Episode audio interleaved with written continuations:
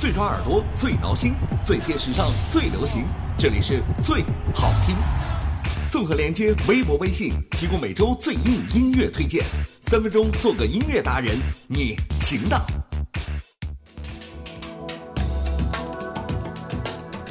三分钟做个音乐达人，这里是最好听。又来到我们的最好听了。其实呢，我最喜欢在节目里面和广大的吃货朋友们共同交流，聊一聊吃的话题了。那聊的不仅仅是一个唾沫四溅、哈喇子横飞啊，更是发自内心深处，呃，不是胃底深处的一种快感呐。最近好了，时隔两年，吃货们的终极旅游攻略《舌尖上的 China 二》终于又准时的回来虐心虐胃虐唾沫了。首先嘛，那个著名的水墨红烧肉的片头已经在我们的眼前消失了，估计是被编剧大哥给迷死了吧，而换成了现在的几根弹滑够劲道的拉面。这个档次嘛，哎，下降的可不是一点半点呢。不过各位吃货们别着急，往下看，那镜头下微微颤抖的红烧肉，还有那甜美如初恋的酥油蜂蜜，好我勒个去呀！一股爱我中华的熊熊热火瞬间点燃在你的腹中啊，有木有？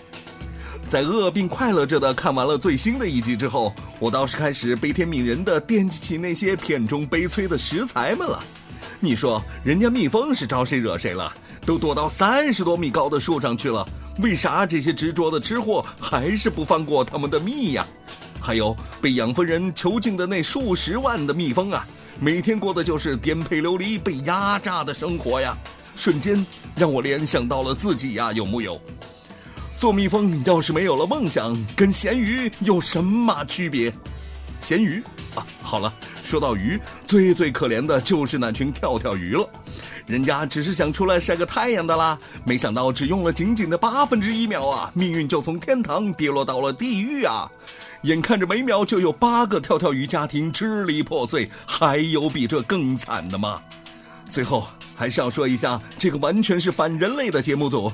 好好的美食节目纪录片也被搞得那么的煽情，看麦克想哭，看相濡以沫的夫妻想哭，看云南留守的孩子想哭，还让不让人好好的看节目，好好的咽口水了？看完节目，我吧唧着嘴，还是去热我的方便面吧。我只想说，不管是甜豆花还是咸豆花，能够吃得到肚子里的才是好豆花啊。那今天。最好听，自然是要给你推荐一个能吃的曲子了。虽然不是跳跳鱼那么的高大上，但确实是每天能够出现在我们餐桌上的实实在在的美味啊！那就是洋葱。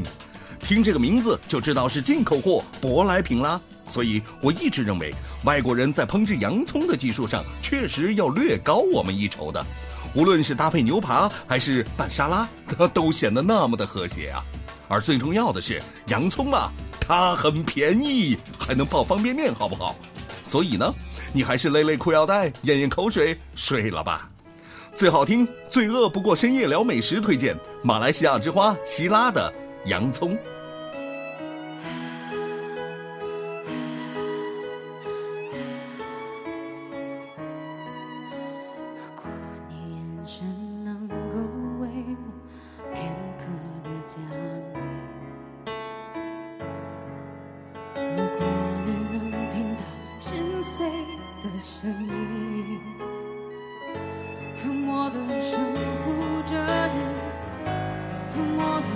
等自己，怎么的让自己像是空气？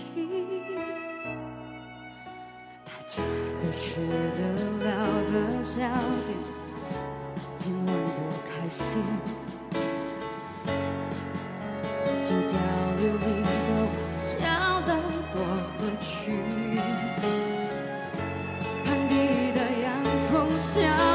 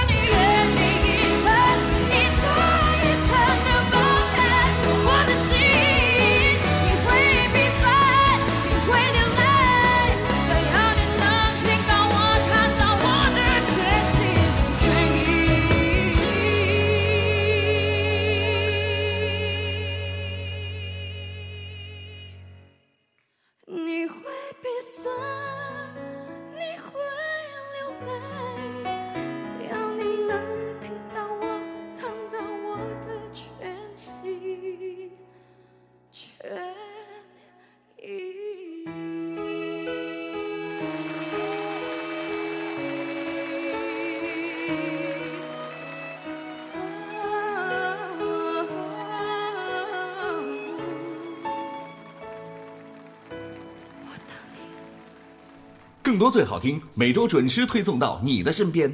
欢迎关注最好听微博、微信公众号。